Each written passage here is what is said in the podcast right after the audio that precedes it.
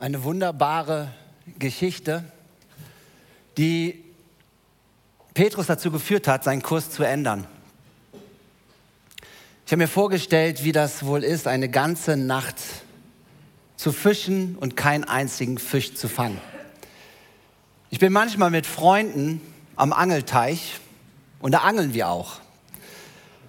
Und äh, da habe ich eine Ahnung davon, dass äh, wenn ich das erlebe, dass eine ganze Nacht man da sitzt und nichts fängt, dann ist das frustrierend. Ein Freund von mir, ich nenne keinen Namen, sein äh, Name endet mit Vogt und äh, sein Anfangsname ist André, ähm, ist ein Spezialist da drin, äh, nichts zu fangen und der ist wirklich frustriert. Aber ähm, eine ganze Nacht zu fischen, als Hobby vielleicht schön, aber wenn das dein Lebensunterhalt ist, dann ist das elementar. Und dieses Wunder zu erleben, wie Petrus da saß und von Jesus diese Aufforderung bekommen, mitten am Tage sein Netz auszuwerfen, dann ist es ein Wunder. Eine wunderbare Geschichte. Und wenn man das so sieht von Petrus, was diese Geschichte bewirkt hat, als Jesus gesagt hat, hey, komm, folge mir nach, dann war das ein Momentum in das Leben, in dem Leben von Petrus, was sein Leben verändert hat. Letzte Woche haben wir das Thema gehabt, Kurs, änder deinen Kurs.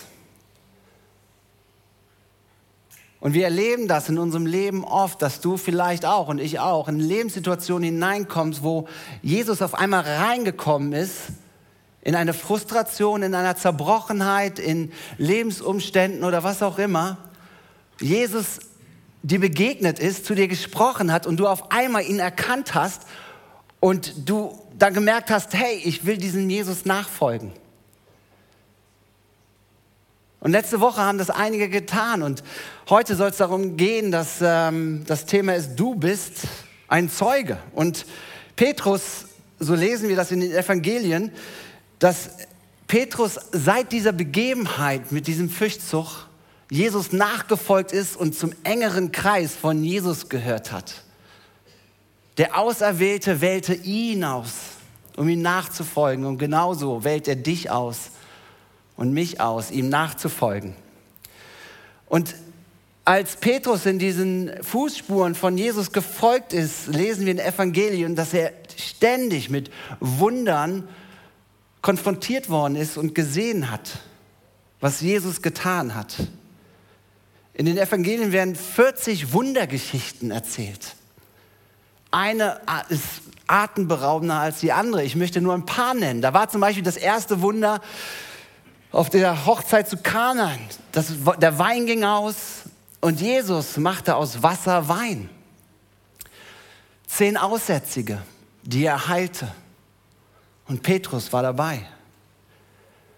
Oder vier Freunde ließen einen Gelähmten durch ein Dach abgeseilt vor die Füße Jesu nieder, damit er ihn heilt, weil der Saal so voll war. Oder die Stillung des Sturms die Speisung der 5000 und 7000 oder ein Sohn einer Witwe, die zum Leben erweckt worden ist. Und Petrus wurde Zeuge von so vielen Wundern und begriff immer mehr, dass Jesus, der diese Wunder tun, nur tun konnte, weil er der Sohn Gottes war. Wir machen in der Sandheide ja unsere, so einen Ranger Außenstamm und da sind sehr viele muslimische Kinder. Und wisst ihr, Muslime haben es extrem schwer zu verstehen und zu akzeptieren, dass Jesus der Sohn Gottes ist. Aber wisst ihr, wir haben uns angewöhnt, ihnen Geschichten zu erzählen, so Wundergeschichten. Und am Ende fragen wir sie, hey, wer kann so ein Wunder tun? Wer ist überhaupt fähig, dass so etwas passiert? Und sie gucken uns dann mit großen Augen an und dann sagen sie, nur Gott kann sowas tun. Wir müssen da gar nicht mehr groß diskutieren oder sonst irgendwas, sondern es wird deutlich, Jesus konnte nur diese Wunder tun, weil er der Sohn Gottes war. Und Petrus kam zur selben Erkenntnis. In Matthäus 16, Vers 16 sagt Petrus, hey, du bist Christus, der, äh, der versprochene Retter, der Sohn des lebendigen Gottes. Und Petrus durfte das erleben, als er in diesen Fußspuren des Rabbis gelaufen ist, diese ganzen Wunder und hat sie gesehen und mitbekommen. Und er hat sie sogar selber, ein Wunder in persona, miterlebt. Und das war auch wieder in einem Boot. Nach einer sehr bewegenden Zeit waren sie, der Cousin von Jesus ist, ui, ui, ähm, ist umgebracht worden, Johannes der Täufer. Und dann kam das Wunder der Speisung der 5000 und Jesus hat dann gesagt, hey, geht ins Boot, fahrt diese Nacht durch aufs andere Ufer, ich komme nach. Und sie sind dann ins Boot gestiegen und Petrus und seine Kumpels saßen in dem Boot und es kam ein Sturm, kurz bevor sie am Ufer ankamen, auf der anderen Seite. Und ich weiß nicht, äh, ich meine, das waren erfahrene Fischer, sie kannten sich mit Sturm aus, aber trotzdem hat es mit ihnen was gemacht, dieser Sturm. Aber das ist nicht Teil dieses Wunders. Sondern auf einmal, ah, ein Gespenst. Und je, da, da sahen sie auf einmal jemanden übers Wasser gehen. Und wer sollte das denn sonst sein, außer ein Gespenst? Aber Petrus hat schon so vieles erlebt. Und auf einmal hören sie, hey, ich bin's. Friede sei mit euch. Und Petrus sagt, ha, das ist Jesus auf dem Wasser. Jesus, wenn du es bist, dann sag, dass ich zu dir kommen soll. Ein Fischer, der das Element Wasser durch und durch kennt, wusste, dass das nie tragen würde. Aber er kannte und hat schon etwas erlebt, dass Jesus ein besonderer Mensch ist. Und wenn er das sagt, dass ich auf dem Wasser gehen soll, dann werde ich das machen. Und ihr seht und spürt vielleicht etwas von diesem Vertrauen, was über diese Zeit gewachsen ist. Und Petrus ist aufgestanden und ist aus seiner Sicherheit herausgegangen, aus Wasser und ist Jesus entgegengegangen. Und dann lesen wir, dass er, solange er auf Jesus geguckt hat, das Wasser ihn getragen hat. Aber dann kamen die Wellen und er guckte auf die Wellen und sank. Und Jesus hat ihn genommen hat ihn zurückgeführt zum Boot. Petrus hat selber erlebt als Zeuge, was, wozu Jesus fähig ist. Trotz Kleinglaube hat Petrus und auch die Jünger im Boot erlebt, wie Wunder dazu geführt haben, ein tiefes Vertrauen in diesem Jesus kann es bekommen hat. Sie waren überzeugt davon und das hat in diesem Film auch, hey, du bist das Lamm Gottes. Und das geht auf Prophetien des Alten Testamentes zurück, dass das Lamm Gottes kommen wird, um der Messias sie zu befreien und zu retten. Und dann kam die Kreuzigung und kam die Auferstehung. Und ich kann mir vorstellen, dass das eine Wahnsinnsirritation für diese Jünger war, weil sie gedacht haben, Jesus ist gekommen und er wird der Messias sein und er wird die Römer, unter der sie Knechtschaft sich standen, befreien. Aber er hat es nicht getan. Im Gegenteil, Jesus ist gestorben. Und dann ist er auferstanden, was sie überhaupt nicht begreifen konnten. Und Jesus war geduldig mit ihnen. Weil er hat ihnen gesagt, hey, ich habe ein viel größeres Ziel, als euch, ihr Juden, nur von den Römern zu befreien, sondern ich bin gekommen mit einem viel größeren Auftrag, mit einer viel größeren Vision. Matthäus 28, Vers 18 bis 20. Mir ist alle Macht im Himmel und auf Erden gegeben, darum geht zu allen Völkern und macht sie zu Jüngern tauft sie im Namen des Vaters und des Sohnes und des Heiligen Geistes und lehrt sie alles. Und lehrt sie alle Gebote zu halten, die ich euch gegeben habe. Und ich versichere euch, ich bin immer bei euch bis ans Ende der Zeit. Und er hat diese, diesen Missionsbefehl diesen Jüngern gegeben mit einem viel größeren Auftrag als nur Messias für die Juden zu sein, sondern geht hinaus in die ganze Welt. Und dieser Missionsbefehl, so wie er genannt wird, der gilt mir, der gilt dir und den Jüngern damals. Wir sollen hinausgehen zu diesen Menschen, die zerbrochen sind, die ohne Hoffnung sind und die auf der Suche sind nach dem Sinn des Lebens. Ich weiß nicht, wie es dir geht, aber dieser Missionsbefehl hat mir früher unheimlich Druck gemacht. Ich, ich soll das Evangelium erklären? Wie soll das denn bitte schön gehen? Und ich erinnere mich an echt total abgedrehte Einsätze, die wir gemacht haben, die ich echt gehasst habe. Von Tür zu Tür zu gehen. Ich hatte sowas von Schiss in der Buchs. Ich soll das jetzt erklären und ja, okay, wenn es in der Bibel steht, dann mache ich das. Ja, und dann haben wir Straßeneinsätze in der Jugend gemacht draußen und sind versucht, mit den Menschen ins Gespräch zu kommen und ihnen zu erklären, dass Jesus der Retter ist, haben Anspiele gemacht und sowas alles. Das ist alles gut und richtig. Aber ich hatte Schiss und mir waren diese Flyer von Heukelbach extrem peinlich. Aber dann hatte ich eine perfekte Ausrede gefunden. Und das ist gabenorientierte Nachfolge. Weil es steht im Epheser, gibt es ja den Lehrer, es gibt den Hirten, den Apostel und dann gibt es den Propheten und dann gibt es die Evangelisten. Das sind die Spezialisten, sollen die das doch machen. Doch irgendwann kam ich zu der Erkenntnis, dass es allen gilt, nicht irgendwelchen Profis. Es steht, hey, geht hinaus in die ganze Welt und lehrt sie zu halten, alles, was ich euch gesagt habe. Und da habe ich mich gefragt, wenn das so ist, wie möchte Gott denn, dass ich sozusagen hinausgehe und das tue? Und Jesus hat das eigentlich auch ganz klar gesagt, wie das geschehen soll. Nur wir verwechseln das oft. Weil wir kommen jetzt von Himmelfahrt, was wir am Donnerstag gefeiert haben, aber bevor Jesus in den Himmel gefahren ist, hat er seinen Jüngern etwas gesagt. Und das steht in Apostelgeschichte 1, Vers 8. Aber ihr werdet mit dem Heiligen Geist erfüllt werden und dieser Geist wird euch die Kraft geben, überall als meine Zeugen aufzutreten, in Jerusalem, in ganz Judäa, in Samarien und bis ans äußerste Ende der Erde. Wisst ihr, Jesus macht deutlich, die Jünger sollen Zeuge sein. Wir dürfen Zeuge sein.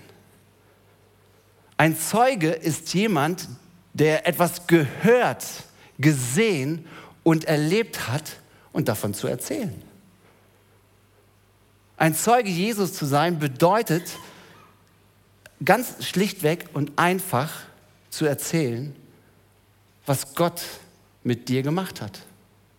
Wie er dein Leben verändert, wie du ihn erlebst, was du mit ihm erlebst. Und das ist das, wie wir unterwegs sein sollen. Die Kraft des Heiligen Geistes ist in uns. Und er möchte in uns wirken und durch uns wirken. Und wir werden Zeuge sein von seinem Tun. Ist das nicht genial? Ich liebe es, das zu erleben. Aber wir denken oft, wir müssen es irgendwie in Worte versuchen zu verpacken, dieses ganze Evangelium, das ganze Neue Testament, was es mit dem Kreuz und so auf sich hat. Ja, auf der einen Seite ist das richtig, aber wisst ihr, Zeuge zu sein ist das, was die Welt viel mehr braucht. Es gibt eine total geniale Geschichte in Johannes 9. Ein Blindgeborener wird von Jesus am Sabbat geheilt. Die religiösen Führer der damaligen Zeit haben diesen geheilten Blinden in die Ecke getrieben mit Fragen wie, hey, warum hat er das getan? Wie hat er das getan? Wann hat er das getan? Und wer war das überhaupt genau, der das getan hat? Und was sagt dieser Blinde? Er sagt, hey, keine Ahnung, was ihr von mir wissen wollt, aber eins weiß ich. Vorher war ich blind, aber jetzt sehe ich. Er war Zeuge. Zeuge seines Wirkens. Und er berichtete davon, dass der Sohn Gottes sein Leben verändert hat. Als wir hier Tanz in den Mai hatten, was ich übrigens total geliebt habe, hier im Gottesdienstraum mit 200 Leuten rumzutanzen, glücklich zu sein und zu feiern. Da durfte ich erleben, was es heißt, Zeuge zu sein. Weil einem irgendwann mitten am Abend kamen welche zu mir und haben gesagt, draußen, ich weiß jetzt nicht, ob ihr jetzt da sitzt, aber wenn, es geht um euch Jungs, saßen vier Jugendliche draußen auf der Bank und die waren ziemlich betrunken, bekifft, 15 Jahre bis 17 Jahre. Und einer kam zu mir und hat gesagt, ey, draußen sind Jugendliche, was sollen wir machen? Die sind nicht ganz dicht und sowas, die sind sehr dicht. Ähm, was sollen wir machen? Und wisst ihr, ich bin zu diesen Jugendlichen hingegangen und ich habe gesagt so, hey, wer seid ihr? Und dann haben sie ihren Namen genannt, wenn sie es noch konnten. Ähm, aber ich fing mit ihnen ein Gespräch an. Wie gesagt, wenn ihr hier seid, ey, mega. Aber ich erzähle diese Geschichte, weil es mir neu vor Augen geführt hat, was es heißt, Zeuge zu sein. Ich habe gesagt, Jungs, ihr seid 15 bis 17 und ich war genau wie ihr. Ich habe jedes Wochenende Party gemacht. Ich war mit 15 genauso bekifft wie ihr. Aber wisst ihr, mit 19 habe ich Jesus erlebt. Und er hat mein Leben komplett verändert. Und wenn ihr jetzt Lust habt, werde ich euch fünf Minuten etwas erzählen aus meinem Leben. Und ich konnte Zeugnis geben. Und ich habe ihnen gesagt, mit 15, als ich bekifft und betrunken zu Hause war, im Bett, habe ich mir den Kopf zerbrochen darüber, warum ich überhaupt lebe. Und da sagte einer von ihnen, so geht es mir jede Nacht. Und er hat gesagt, herzlich willkommen, wir laden dich ein, komm in die Jugend. Und seitdem kommen sie öfters hierhin. Das ist Zeuge sein. Ist das schwer? Nein. Ich kann etwas davon erzählen aus meinem Leben, wie ich Jesus erfahren habe. Und darum geht es. Du bist ein Zeuge von seinem Wirken. Und genau das ist unser Auftrag. Und wir verkomplizieren es doch auch so oft und machen es uns oft zu schwer. Und am Ende meinen wir, wir sind als Zeug, vom Zeugendienst disqualifiziert, weil wir die Latte viel zu hoch hängen.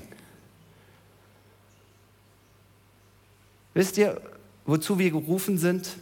Ist ganz einfach dies zu erzählen, wie wir einst ohne Gott waren und wie wir heute mit Gott unterwegs sind.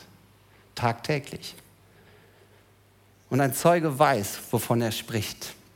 Jesus sagt, ihr sollt meine Zeugen sein. Wir sollen uns also nicht nur wie Zeugen verhalten, sondern Zeuge sein.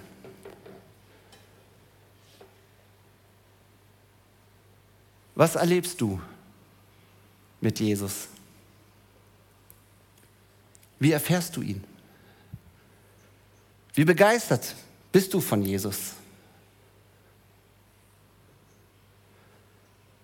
Was hindert uns eigentlich daran, Gott mehr zu erleben, um Zeuge zu sein? Zeuge seines Wirkens zu sein. Darüber habe ich mir Gedanken gemacht, als ich diese Predigt vorbereitet habe. Und das letzte Kapitel von The Chosen, wo wir jetzt als Live-Groups auch drin sind, da stand etwas auch von Kontrolle abgeben.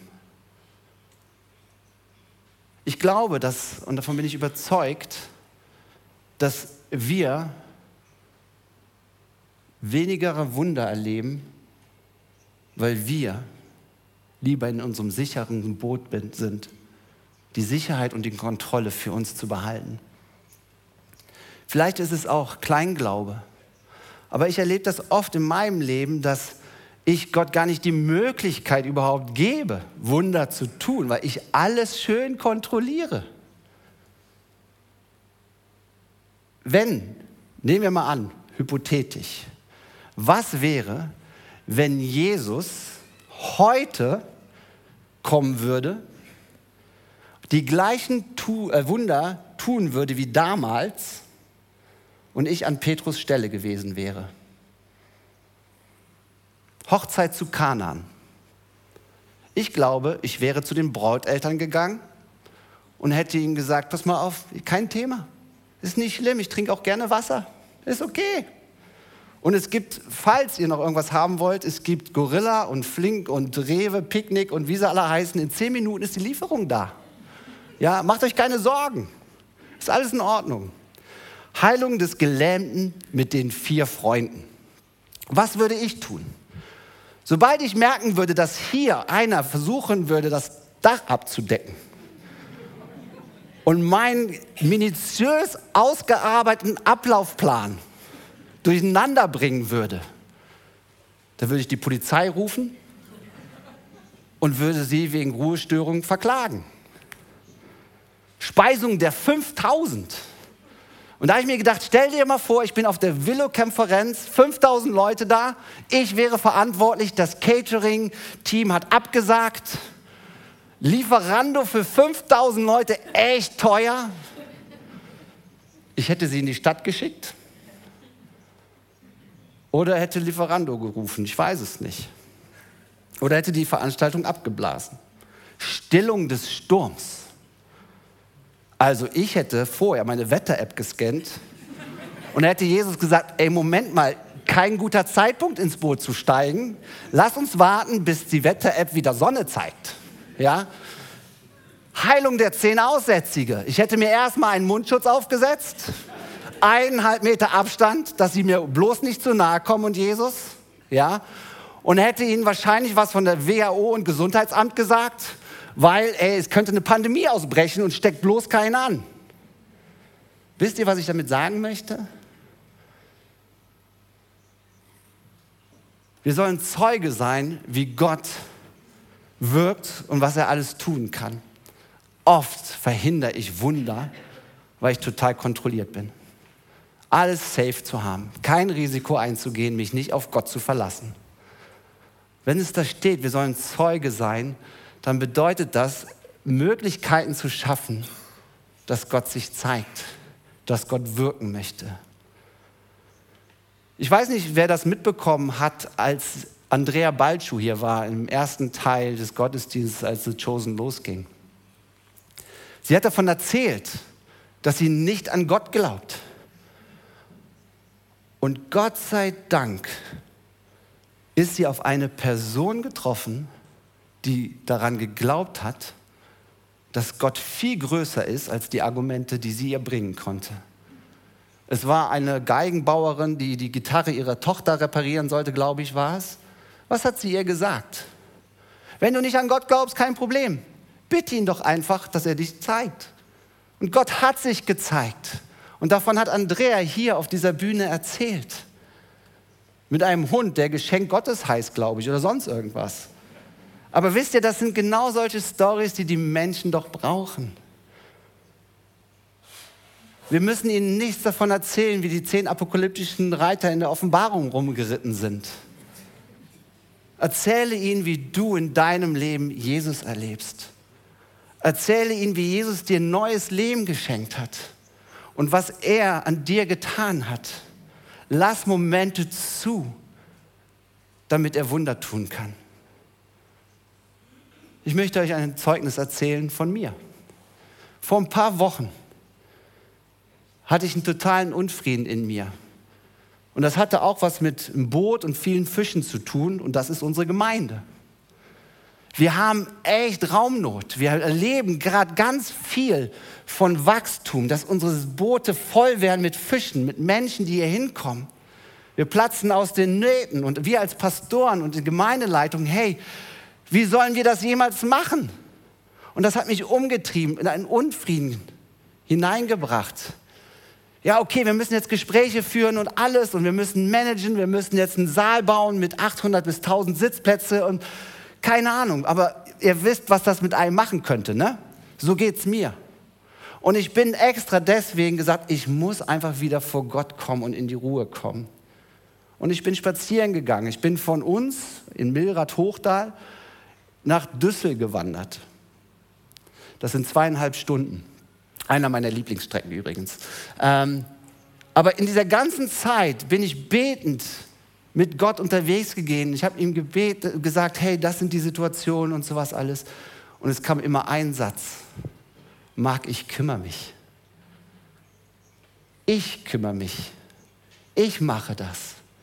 Du kannst dich entspannen. Ich werde dir sagen, was kommen wird und so weiter, aber entspann dich. Es kam immer wieder dieses Wort, ich kümmere mich. Und irgendwann kam ich dann nach Düssel und dann fiel mir auf einmal was ein. Mist. Alle Busse und Bahnen streiken. Weil normalerweise fahre ich immer von Düssel mit, der Bahn, äh, mit dem Bus nach Vohwinkel und mit der Bahn dann zurück nach Erkrath. Ich gucke die App durch kein Bus fährt, keine Bahn, alle streiken. Ich so, Mist, was mache ich jetzt? Und dann kam es. wieder in meinem hinteren Ohr, ich kümmere mich. Ich so, ja, ja, okay, witzig. Wie willst du dich denn kümmern? Und dann habe ich auf einmal gemerkt, okay, wenn Gott sich kümmert, dann kann ich mir entspannen. Es war 20 vor 12. Ich habe mich an die Bushaltestelle hingesetzt und habe gesagt, okay Gott, ich vertraue dir, Zeit für Wunder, mach. Ich setze mich hier hin und guck mal, was du tust. Und ich gebe dir 20 Minuten Zeit dafür.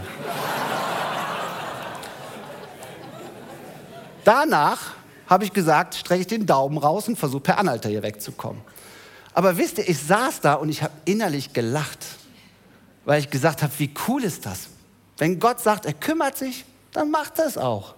Ich darf mich entspannen und alles das, was er mir vorher gesagt hat über die Gemeinde und so weiter, Gott kümmert sich. Und ich saß da und ich glaube, die Leute haben gedacht, ich bin Gaga. Ähm, ich habe gedacht, okay, vielleicht kommt einer vorbei, der mich kennt. Vielleicht hält einer an, der Mitleid mit mir hat. Keine Ahnung. Gott, du machst ein Boot voll Fische, dann kannst du mir ja auch irgendwie schenken, dass ich jetzt hier wegkomme. Und ich saß da. Ah, noch 15 Minuten. Ja Gott, was hast du vor? Noch 10 Minuten. Vier vor zwölf kommt ein Bus. Ich so, what? Der Bus hält, ich steig ein und ich glaube, der Busfahrer hat noch nie so einen grinsenden Passagier gesehen. Ich habe auch nicht gefragt, wie das jetzt ist mit, Stau, äh, mit Streik und so weiter. Keine Ahnung. Aber ich bin in den Bus gestiegen und habe gesagt, Gott, ich habe es verstanden. Du bist ein Gott, der sich kümmert. Und wisst ihr, dieses Motto habe ich seit diesen Wochen in meinem Leben. Ein Gott, der sich kümmert. Warum? Weil er ein Gott ist, der gerne Wunder tut. Und er möchte, dass wir die Kontrolle abgeben. Ich hätte mich auch direkt mit Per Anhalter dahingesetzt, aber dann hätte ich keine geile Story für die Predigt. Aber ihr versteht die Quintessenz, die jetzt dahinter steckt. Ist. Wir sagen gerade bei The Chosen, du bist auserwählt. Gott hat dich auserwählt und er will sich verherrlichen. Wie können wir Menschen wirklich erreichen, indem wir erzählen, wie lebendig und genial Gott ist, oder?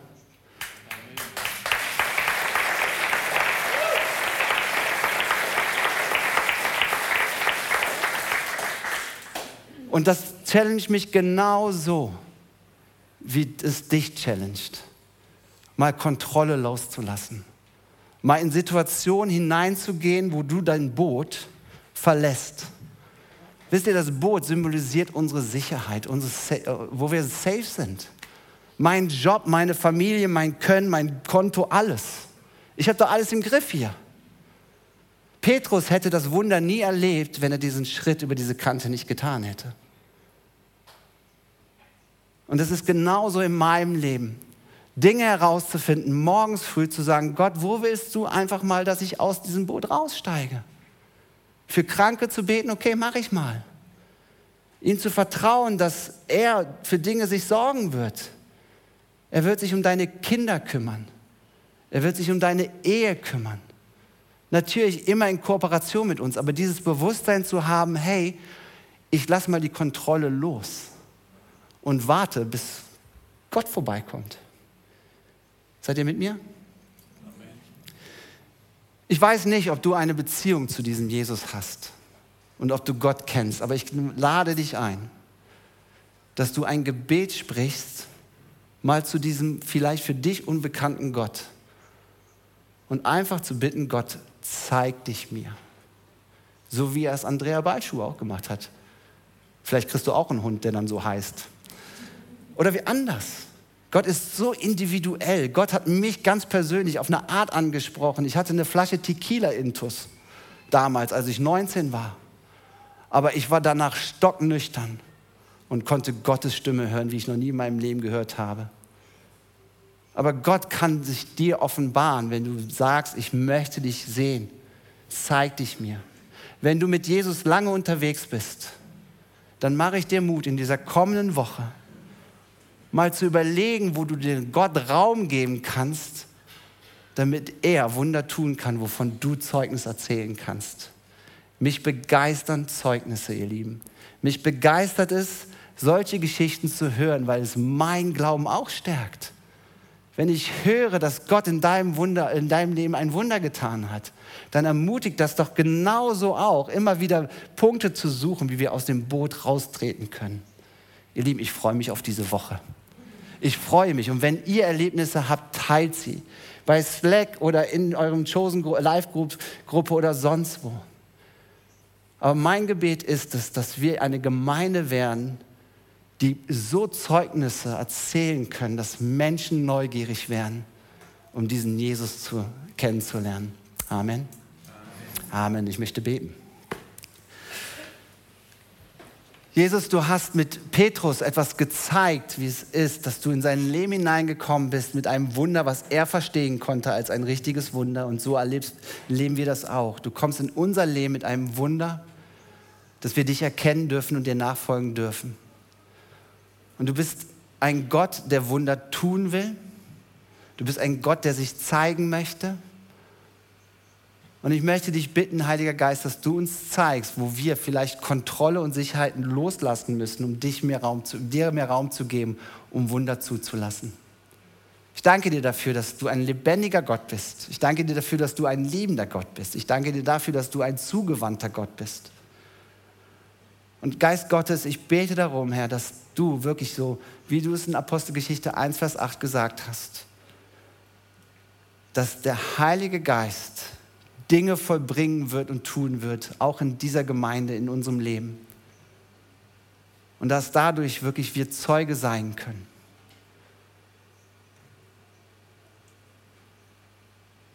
Wisst ihr, die Herausforderung, die wir oft haben, gerade wenn es um Krankengebet geht, ist jetzt nur ein Beispiel. Ist doch so, hey, wenn ich bete und es passiert nichts, was denken dann die anderen? Was macht das mit demjenigen? Ich habe manchmal ist es so, dass Gott heilt und manchmal nicht. Aber ihr Lieben, ich glaube, wir sind so weit, dass wir hier genug Glauben auch in diesem Raum haben und dass Gott sich offenbaren möchte. Und ich möchte für Krankheiten jetzt beten. Und ich möchte für alle die beten, die gerade jetzt in dieser jetzigen Zeit unter Allergien leiden. Gibt es hier Leute, die, ich gehe mal davon aus, dass hier welche sind, die an Allergien leiden? Dann möchte ich euch bitten, aufzustehen. Ich möchte für euch beten. Yes. Vater, du bist ein Gott. Und ich sage das nicht aus mir heraus, sondern ich sage es aus das, was du uns ja, befohlen hast dass wir beten sollen für Menschen, denen es nicht gut ihnen in die Hände auflegen sollen, um darum bitten, dass dein Geist sie heilt. Und das möchte ich jetzt in deinem Namen tun, Jesus. Ich bete für die Menschen, die jetzt hier sitzen und Allergien haben, die ihre Histaminwerte unter der Decke stecken haben wahrscheinlich oder whatever sie für Allergien haben. Ich bete darum im Namen Jesus, dass du heilst, dass du sie anrührst und dass du Wunder tust und dass du ein Zeugnis daraus werden lässt für dich und deine Herrlichkeit. Vater, ich bete um Heilung und auch das, was Mensch an Körper und Seele und Geist losgetreten worden ist durch die Allergien, dass du sie nimmst und wirklich heilst und in die göttliche Bahn wieder lenkst. Und das bitte ich dich in deinem Namen und die ganze Gemeinde sagt Amen. Ich mache euch Mut dazu. Betet, betet, gebt Gott Raum. Amen. Ich habe fertig.